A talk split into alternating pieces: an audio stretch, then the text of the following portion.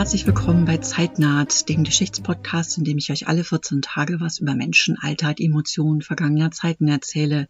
Heute ist mein Thema Ellie Beinhorn, die Fliegerin. Und Ellie Beinhorn begleitet mich schon fast mein ganzes Leben in ganz unterschiedlichen Zusammenhängen. Zunächst mal bin ich die Tochter eines sehr sportbegeisterten Vaters, aktiv und passiv und ich bin aufgewachsen mit den Namen aller großen und bekannten Sportler, unter anderem auch Ellie Beinhorn und ihr späterer Mann Bernd Rosemeyer, der Rennfahrer. Nochmal sehr viel später habe ich äh, in meinen Zwanzigern regelmäßig sehr viel Zeit beim Umsteigen in Hamburg-Altona in der Bahnhofsbuchhandlung verbracht. Und in der Zeit gab es dort eine ganze Reihe von Frauenbiografien, autobiografischen Büchern. Und eins davon war Alleinflug eines der autobiografischen Bücher, die Frau Beinhorn geschrieben hat. Und das habe ich damals auch mit großem Interesse gelesen. Ich bin immer neugierig auf die Lebensläufe anderer Menschen. Der nächste Punkt, äh, der mich mit Ellie Beinhorn in Verbindung gebracht hat, kam nochmal sehr viel später, vor einigen Jahren. Wer mich ein bisschen kennt, weiß, dass ich mich nebenher mit Modegeschichte beschäftige und das äh, sowohl praktisch als auch theoretisch. Und ich wurde daher angefragt, ob ich bei einem Film über Ellie Beinhorn was zum Kostümbild beitragen wollte und könnte. Da ging es darum, die äh, Strickpullover, Jacken und Kappen, die sie in den 30er, 40er Jahren getragen hat, bei ihren Rekordflügen und bei Empfängen nachzuarbeiten nach alten Fotos, alten Schwarz-Weiß-Vorlagen so originalgetreu wie möglich. Dazu muss ich erwähnen, dass die, was weiß vielleicht nicht jeder, dass die Sportbekleidung in dieser Zeit, in den 30er auch noch in den 50er Jahren meistens gestrickt war, weil Stricksachen die größte Elastizität garantierten, sich am besten äh, der Bewegung des Körpers angepasst haben und so waren eben die äh, Sportpullover, die, die Jacken, die Kappen, die die Menschen damals beim Tennis oder eben auch beim Fliegen getragen haben, gestrickt. Und da habe ich dann auch einen Beitrag zu diesem Film geleistet. Das heißt, Ellie Beinhorn äh, ist mir schon sehr lange relativ nahe und deswegen will ich sie hier mal vorstellen und damit fange ich jetzt an.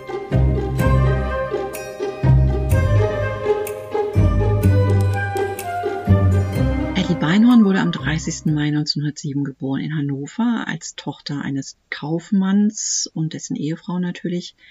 Ähm, sie war eine sehr gute Schülerin, hat aber wohl schon in sehr jungen Jahren von der großen Freiheit geträumt, von Abenteuern und davon etwas erleben zu wollen.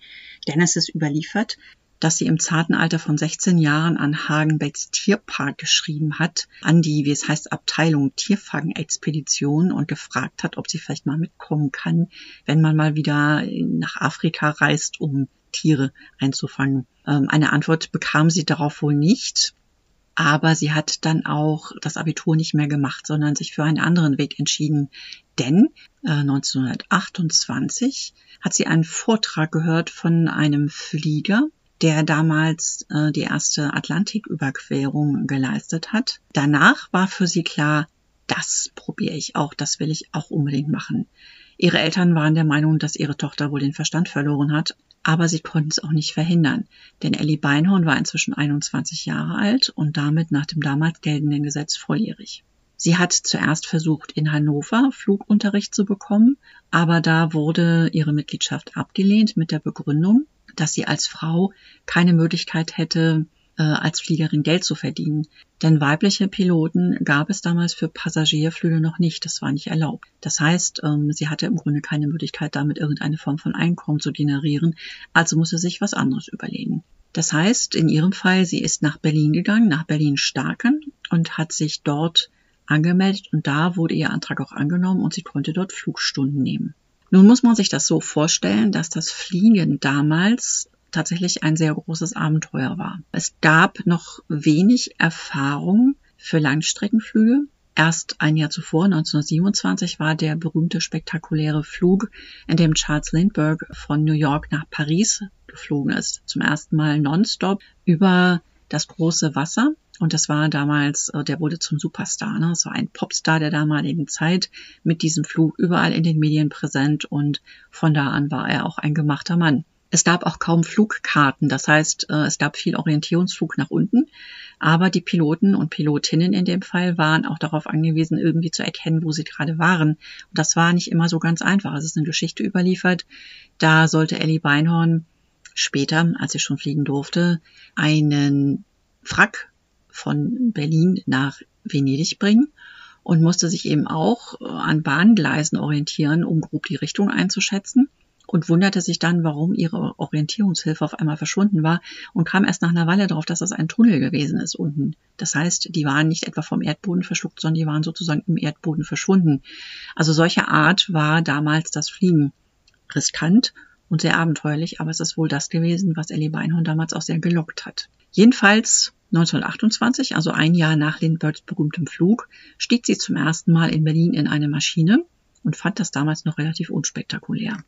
Nach diesen ersten Flugstunden ist sie zunächst erstmal wieder zu ihren Eltern nach Hannover gegangen. Sie hatte also einen Flugschein, konnte damit aber tatsächlich, äh, wie sie ja auch schon gehört hatte, kein Geld verdienen und kam dann drauf, einen Kunstflugschein zu machen, um zumindest bei solchen Anlässen als Kunstfliegerin sich einen Namen zu machen, gebucht zu werden und auf diese Weise etwas Geld zu verdienen. Das machte sie dann ein Jahr später, 1929, und lernte dabei auch den berühmten Ernst Udet kennen, einen der berühmtesten Flieger seiner Zeit, der sich allerdings später das Leben nahm, eine tragische Figur auch während der Zeit des Nationalsozialismus. Und äh, ihm ist auch ein Theaterstück übrigens gewidmet, des Teufels General. Das basierte auf, äh, in groben Zügen auf dem Leben von Ernst Udet.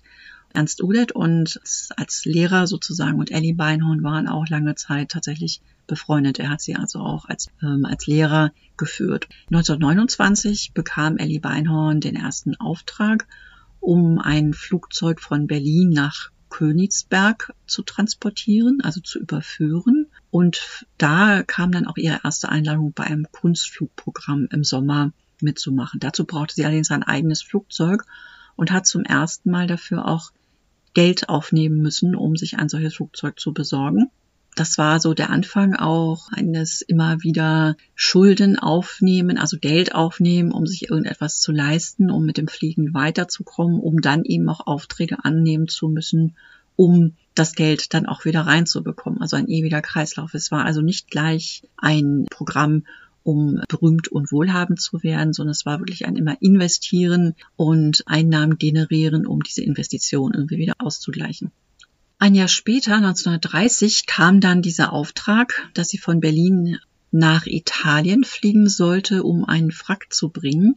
Und äh, tatsächlich war es so, dass sie es nicht geschafft hat, weil sie zwischendurch äh, erstens mal, wie ich vorhin schon erzählt habe, ihre Orientierung verloren hat und zum Zweiten musste sie auch notlanden zwischendrin, so dass sie tatsächlich irgendwann auf ein Linienflugzeug umsteigen musste und einen Tag zu spät mit diesem Wrack ankam, was jetzt aber wohl nicht so tragisch war. Der Industrielle, an den dieser Auftrag gerichtet war, konnte seine Geschäfte trotzdem erfolgreich abschließen.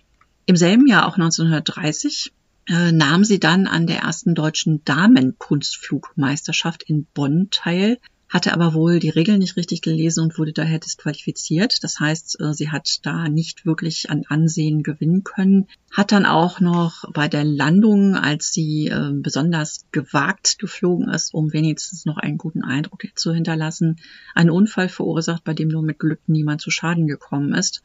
Also es ist ein riskantes Unternehmen gewesen, damals eine Fliegerin sein zu wollen.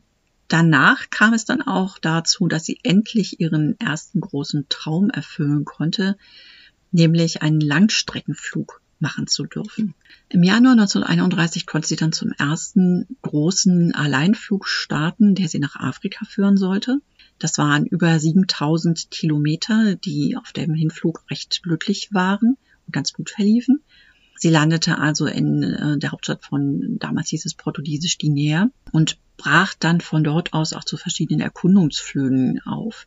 Das muss man sich eben so vorstellen, dass es tatsächlich das, das erste Mal war, dass jemand diese Gegend von oben betrachten konnte und auch Informationen dazu geben konnte. Das war alles sozusagen äh, aus der Luft gesehen unentdecktes Land, weil das Fliegen einfach noch keine Routine hatte und etwas völlig Neues war. Auf diesen Flügen hatte sie alles mögliche Heuschreckenschwärme in den Triebwerken, Wanderameisen im Cockpit, das war also immer sehr abenteuerlich. Auf dem Rückflug, auch noch 1931 nach Casablanca, gab es dann allerdings ein großes Problem, weil ihr äh, in ihrem Flugzeug eine Ölleitung gebrochen ist und sie dann zwischenlanden musste, notlanden musste, das Flugzeug nicht mehr funktionierte sie aber auch keine Ahnung hatte, wo sie war und warten musste, bis jemand vorbeikam, also jemand, der sie führte und da kam zum Glück auch jemand und brachte sie äh, in ein Nomadendorf, wo es ihr gelang, den Leuten klarzumachen, dass sie Kontakt zu Europäern brauchte, um ihr Flugzeug wieder flott machen zu können. Das war eine sehr abenteuerliche Geschichte. Sie übernachtete dann in einer Hütte äh, und stellte dann fest, dass die Bewohnerin ganz offenbar Lepra hatte und sie hatte auch keine Möglichkeit, äh, Wasser irgendwie zu filtern. Aber es gelang ihr nach äh, Timbuktu zu gelangen. Sie musste ihr Flugzeug zwar zurücklassen, äh, gelangte aber selber immerhin mit einer Militärmaschine auf großen Umwegen und in großen Schleifen nach Berlin zurück. Dort traf sie 1931 im April ein und konnte dann tatsächlich einen Vortrag halten über diesen abenteuerlichen Flug und durch diesen Vortrag dann auch so viel Geld einnehmen, dass sie einen Teil ihrer Schulden wieder zurückzahlen konnte. Ende des Jahres, im Dezember 1931, kam dann ihr nächster großer Flug. Die Erfahrungen, die sie auf diesem ersten Flug nach Afrika gesammelt hatte, waren nun nicht dazu gemacht, ihr irgendwie den Mut zu nehmen. Ganz im Gegenteil, Sie hatte vor, eine ganze Weltreise anzutreten, also einen, die ganze Welt in einem Flugzeug zu umrunden, was damals spektakulär war, noch dazu für eine Frau. Und diese Weltreise trat sie an im Dezember 1931 wieder von Berlin aus mit einem einmotorigen Flugzeug mit Sperrholzbeplankung. Dieses Sperrholz, das stellte sich dann später raus, verzog sich unter dem Einfluss von Sonne und Regen, was bei einem rund um die Weltflug durchaus ein Problem sein könnte. Und sie verfügte nicht über ein Funkgerät, sondern konnte nur mit Uhr, Kompass und Karte navigieren, was durchaus abenteuerlich war. Also kein Vergleich zum Fliegen heute. Selbst in einem kleinen Motorflugzeug ist man heute ja vollkommen anders ausgerüstet als damals. So, ihr erstes Ziel war Bagdad. Da musste sie auf dem Weg dorthin vorher schon wegen eines Motorschadens notlanden. Die Maschine war defekt. Es gab auch wieder große Schwierigkeiten, Hilfe herbeizuholen. Aber es gelang dann doch, die Maschine zu reparieren. Und im selben Jahr gelangte Ellie Beinhorn noch bis nach Delhi, bis Kalkutta und bis an den Rand des Himalaya. Anfang 1932 hat sie sich dann vorgenommen, den Mount Everest sich tatsächlich auch anzugucken und flog mit ihrem kleinen Sportflugzeug durch die geschlossene Wolkendecke bis auf 3000 Meter Höhe, was auch damals sehr spektakulär war und konnte so tatsächlich auf ihrem Flug auch den Mount Everest sehen. Die Kontraste damals waren gewaltig. Sie landete danach auf Bali und hat sich das sehr idyllisch und sehr romantisch vorgestellt. Tatsächlich war aber das Wetter schlecht und ihre Stimmung war auch nicht so besonders. Aber dort traf sie auf die gute Gesellschaft und wurde sogar zu einem Ball eingeladen. Dort lebte nämlich der deutsche Maler und Musiker Walter Spieß zusammen mit seinem Lebensgefährten Konrad. Und Spieß war so der gesellschaftliche Mittelpunkt auf Bali für alle Europäer, die sich dorthin verirrten.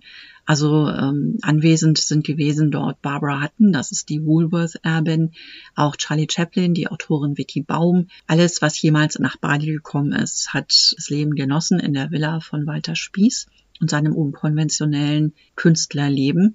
Und dazu kam auch Ellie Beinhorn. Was den Aufenthalt dort für sie aber sehr traumatisch machte, was sie auch ihr Leben lang nicht vergessen hat, war, dass sie in Bali schwimmen war mit Konrad Spieß und mit Walter Spieß und ein Barracuda Konrad Spieß angegriffen hat und ihn so schwer verletzt hat, dass er noch am selben Tag gestorben ist. Das hat sie nicht vergessen, das geschah unmittelbar neben ihr und das hat sie auch äh, den ganzen restlichen Flug begleitet. Nach Japan und China flog sie nicht, als sie von Bali wieder aufbrach, denn die waren äh, in einer kriegerischen Auseinandersetzung, sondern sie entschied sich gleich, nach Australien zu fliegen und peilte die nördlichste Stadt in Australien an, nämlich Darwin. Und von da aus flog sie weiter bis nach Sydney, wo sie auch Vorträge hielt, um für ihre Weiterreise Geld zu verdienen. Was ich immer einen interessanten Fakt fand, nachdem ich mich ja auch mit ihrer Kleidung beschäftigt habe, und das ist auch in ihren Büchern zu lesen, Ellie Beinhorn war sich ihrer Wirkung durchaus bewusst und war sich auch bewusst, dass wo immer sie landete, in Sydney zum Beispiel, in der Metropole von Australien, sie einen riesen Medienrummel erwarten würde. Das heißt, bevor sie in Sydney zum Beispiel eintraf, landete sie vorher schon irgendwo, um sich zurechtzumachen. Also Haare frisieren, Make-up auflegen, darauf achten, dass ihre Kleidung sauber und schick war. So viel Eitelkeit war da, aber es war eben nicht nur Eitelkeit, sondern es war eben auch das Bewusstsein, dass sie selbst eine Marke verkörperte und da sie ja mit ihren Flügen auch Geld verdienen musste, war es ihr wichtig, auch entsprechend zu erscheinen.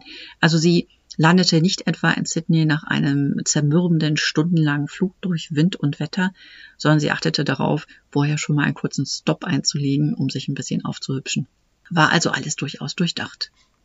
Auch wenn sie darauf angewiesen waren, Geld einzunehmen durch ihre Vorträge und durch die öffentliche mediale Aufmerksamkeit, die ihr zuteil wurde, war ihr das doch durchaus oft lästig.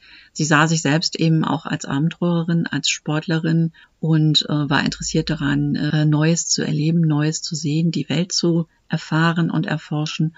Und der ganze Medienrummel war so eine Mischung aus Notwendigkeit und äh, lästigem Übel für sie. Von äh, dort flog sie nach Lima, von da weiter nach Buenos Aires und von da weiter nach Santiago de Chile. Und dort musste sie ihr ganzes Gepäck aufgeben, weil sie mit ihrer kleinen Maschine über die Anden fliegen wollte und dabei eine Höhe von 5000 Meter erreichen musste. Und dazu musste sie so leicht wie möglich sein. Ähm, in Buenos Aires wiederum ließ sie dann ihr Flugzeug wieder zerlegen, das hat sie schon öfter gemacht, und auf einen Dampfer verladen, um von da aus innerhalb von drei Wochen nach Bremerhaven zu gelangen. Und damit war ihr Weltflug beendet. Am 26. Juli 1932 landete sie wieder in Berlin und hatte, obwohl sie Einnahmen generieren konnte durch Vorträge und durch Sponsoren, hatte sich ihr Schuldenkonto inzwischen auf 16.000 Reichsmark erhöht. Das sind umgerechnet äh, nach heutigen Maßstäben ungefähr 50.000 Euro. War nicht ganz wenig für jemanden, der eben über kein festes Einkommen und keine Rücklagen verfügte. Aber im April 1933 bekam sie dann für ihre fliegerische Leistung den mit 10.000 Reichsmark dotierten Hindenburg-Pokal, also Geld, kam rein. 1934 war es dann für sie wieder an der Zeit für einen neuen Aufbruch und sie hatte sich eingehend mit Geschichte beschäftigt und vor allen Dingen mit der Maya-Kultur auf der Halbinsel Yucatan, also in Mexiko, und flog wieder allein von San Jose aus über Los Angeles nach New York von da aus und nahm sich dann vor, an einem einzigen Tag von Deutschland nach Asien und zurückzufliegen. Um das machen zu können, äh, brauchte sie Geld, also Sponsoren, und überredete daher jemanden von der Messerschmitt AG in Augsburg, ihr ein Flugzeug zur Verfügung zu stellen mit geschlossener Kabine, denn äh, sie machte darauf aufmerksam, dass das natürlich auch für den Flugzeughersteller eine große Werbeaktion sein würde und davon ließ man sich bei der Messerschmitt AG überzeugen. Das Flugzeug mit der geschlossenen Kabine und einem einziehbaren Fahrwerk hatte den Namen Typhoon bekommen und sie startete dann am 13. August 1935 um 3.40 Uhr in der Nacht und drehte eine Runde über dem asiatischen Teil von Istanbul, landete dann auf der europäischen Seite, um zu tanken und sich wieder der Presse zu zeigen und stieg eine Stunde später wieder in ihr Flugzeug und beendete den 3470 Kilometer weiten Flug wieder in Berlin, diesmal am Flughafen Tempelhof. Ziemlich exakt ein Jahr später kam es dann zu einer wirklich folgenschweren Begegnung für Ellie Beinhorn.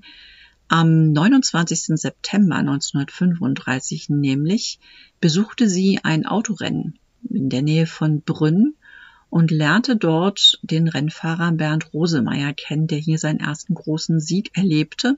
Und Bernd Rosemeyer hatte wohl beschlossen, dass das die Frau ist, die er heiraten will. Und tatsächlich war es so, dass sein sehr spezielles privates Auto, das war ein Horch Cabriolet mit acht Zylindern und 4.944 Kubikzentimetern Hubraum und für die damalige Zeit spektakulären 100 PS, also mit diesem Auto äh, kreuzte er dann immer öfter vor Ellie Beinhorns Haus in Berlin auf, wobei sie nicht ganz so davon überzeugt war, dass sie wirklich heiraten wollte, denn sie befürchtete, dass ihre Flüge und ihre Vortragsreisen, ihr selbstständiges Leben mit einer Ehe zu Ende sein würden. Aber Bernd Rosemeyer ließ nicht locker und überzeugte sie wohl. Jedenfalls heirateten sie am 13. Juli 1936. Diese beiden, Ellie Beinhorn, die erfolgreiche Fliegerin und Bernd Rosemeyer, der aufsteigende Stern am Rennsporthimmel, waren damals absolute Superstars und als Paar natürlich die absoluten Lieblinge der Medien. Jung, gut aussehend, erfolgreich. Es gab nichts Spannenderes. Die Zeitungen und Zeitschriften waren voll von Berichten über sie. Am 26. Juli, also wenige Tage nach der Hochzeit 1936, gewinnt Bernd Rosemeyer dann auch den großen Preis von Deutschland. Und am 6. August, wieder ein paar Tage später, startet Ellie Beinhorn zu einem neuen Rekordflug an einem einzigen Tag über drei Kontinente, nämlich nach Damaskus, wieder von Berlin aus, Damaskus, Kairo und zurück nach Berlin. Ein paar Monate später, am 4. Dezember 1936, darf Bernd Rosemeyer, dazu musste er die Erlaubnis von seinem Rennstall einholen, der Autounion. Also Bernd Rosemeyer darf sich von seiner Frau zum Rennen nach Kapstadt fliegen lassen. Also er musste keinen Linienflug nehmen, sie durfte ihn fliegen.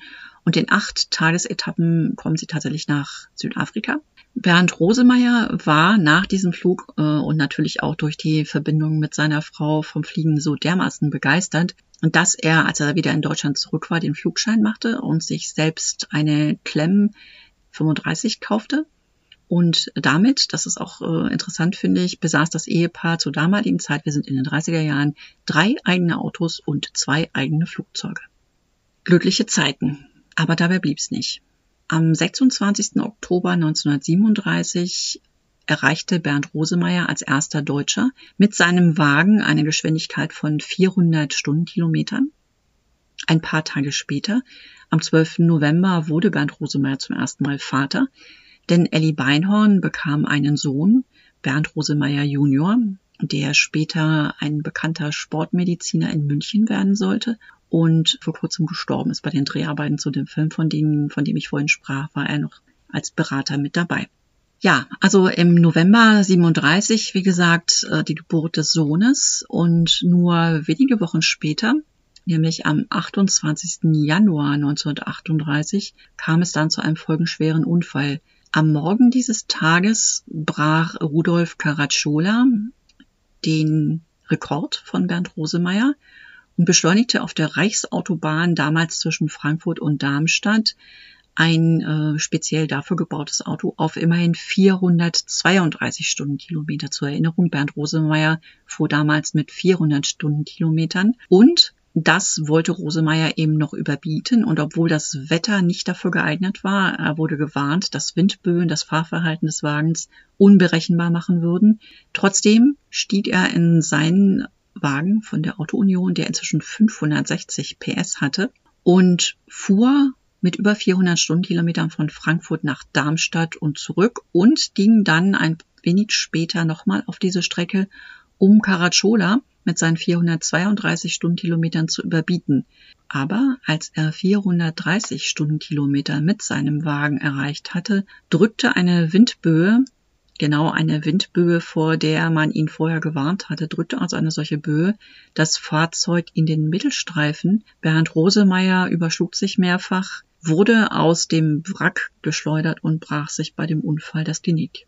Da war er mit Ellie Beinhorn noch nicht mal zwei Jahre verheiratet und war gerade vor wenigen Wochen Vater geworden. Ellie Beinhorn schrieb darauf ein erstes autobiografisches Buch, nämlich über meinen Mann, der Rennfahrer der Lebensweg Bernd Rosemeyers und übernahm es dann aber, um irgendwie aus dieser Trauer rauszukommen, ihr Flugzeug, die Taifun, nach Bukarest zu überführen und dort Piloten in den Umgang mit der Maschine einzuweisen.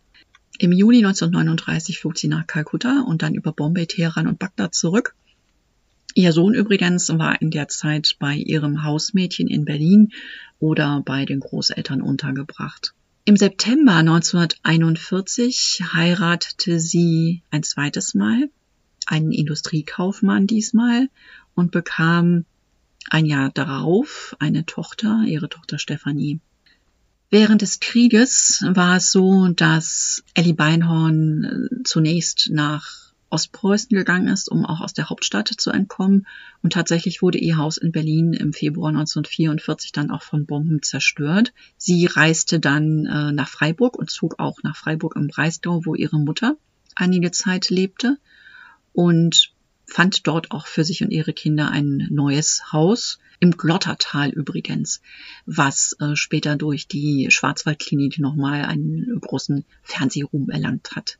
1954 ähm, hatte sie dann ein eigenes Haus in Freiburg bauen lassen und begann dann in den Jahren danach auch von ihrem Ruhm als äh, Fliegerin immer weiter zu zehren.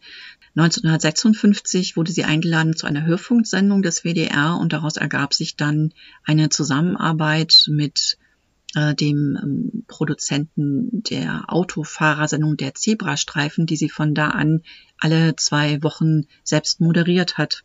1967 flog sie dann ein weiteres Mal nach Australien, diesmal allerdings mit einem Linienflug, denn sie war eingeladen worden anlässlich des 35. Jahrestages ihrer Landung in Sydney und anlässlich ihres eigenen 60. Geburtstag nach Australien zu kommen und diese Jahrestage dort zu feiern, von einer, eingeladen von einer jüngeren australischen Fliegerin Nancy Bird Walton. 1968, und das war auch nochmal zu erwähnen, äh, ihr Sohn äh, Bernd Rosemeyer Junior, der, wie ich vorhin schon mal sagte, inzwischen Arzt geworden war, heiratete in der Zeit äh, die Tochter der Schauspielerin Luise Ulrich und eines weiteren Flugkapitäns, also seine Frau Michaela war die Tochter einer Schauspielerin und eines Fliegers, nämlich Wolf-Dieter Graf zu Castell-Rüdenhausen, verwandt mit äh, der Bleistiftfirma, ne? Castell-Stifte sind vielleicht auch ein Begriff. Ja, also das Fliegen blieb doch in der Familie irgendwie präsent.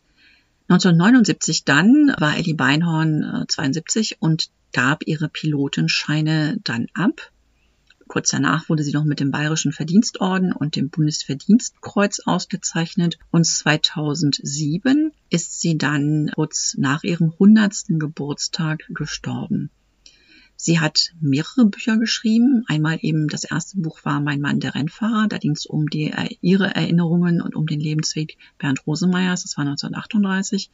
Dann auch ein Jugendroman, Madeleine wird Stewardess. Das war 1954. Aber interessantesten sind eigentlich ihre autobiografischen Bücher Ein Mädchen und fünf Kontinente. So waren die Flieger und vor allen Dingen eben Alleinflug. Das war das letzte Buch, das sie geschrieben hat. Das heißt, der Bereich der Erinnerungen, der in diesem Buch abgedeckt hat, ist auch am interessantesten und am umfassendsten Alleinflug, mein Leben von 1977 kann ich empfehlen, ist spannend. Zeigt auch ein bisschen so die gesellschaftliche Struktur der 30er Jahre, der Startzeit, in der Ellie Beinhorn ihr Fliegen begann. Was ich daran immer so spannend fand, war, dass es eine Zeit voller Widersprüche war. Einerseits war es eben möglich, auch als Frau in den 30er Jahren solche Rekorde aufzustellen in einem Metier, das eigentlich den Männern zugeschrieben wird, in einer reinen Männerdomäne, Rennsport, Fliegersport, der Umgang mit Maschinen. Und zum anderen war ja die Zeit der 30er Jahre auch von Nationalismus und von reaktionärem Denken geprägt wie kaum eine andere Epoche. Gleichzeitig war es eben möglich, internationale Kontakte herzustellen und zu pflegen. Also es war eine Zeit voller Widersprüche, die eben ganz merkwürdige Dinge hervorgebracht hat. Ja, so viel zum Leben Ellie Beinhorns. Ich empfehle ihre Bücher und vielleicht mag der eine oder die andere auch mal einen Blick in den Film werfen. Den gibt's noch, war damals eine Fernsehproduktion, es äh, wird immer mal wieder ausgestrahlt und wenn man genau hinguckt, entdeckt man ein paar Sachen, die ich gemacht habe. Ich danke euch bis hierher fürs Zuhören und wenn es euch gefallen hat, würde ich mich freuen, euch in zwei Wochen wieder begrüßen zu dürfen bei einer neuen Folge von Zeitnaht, dem Podcast für Menschen, Altert, Emotionen vergangener Zeiten. Bis dahin, habt's fein.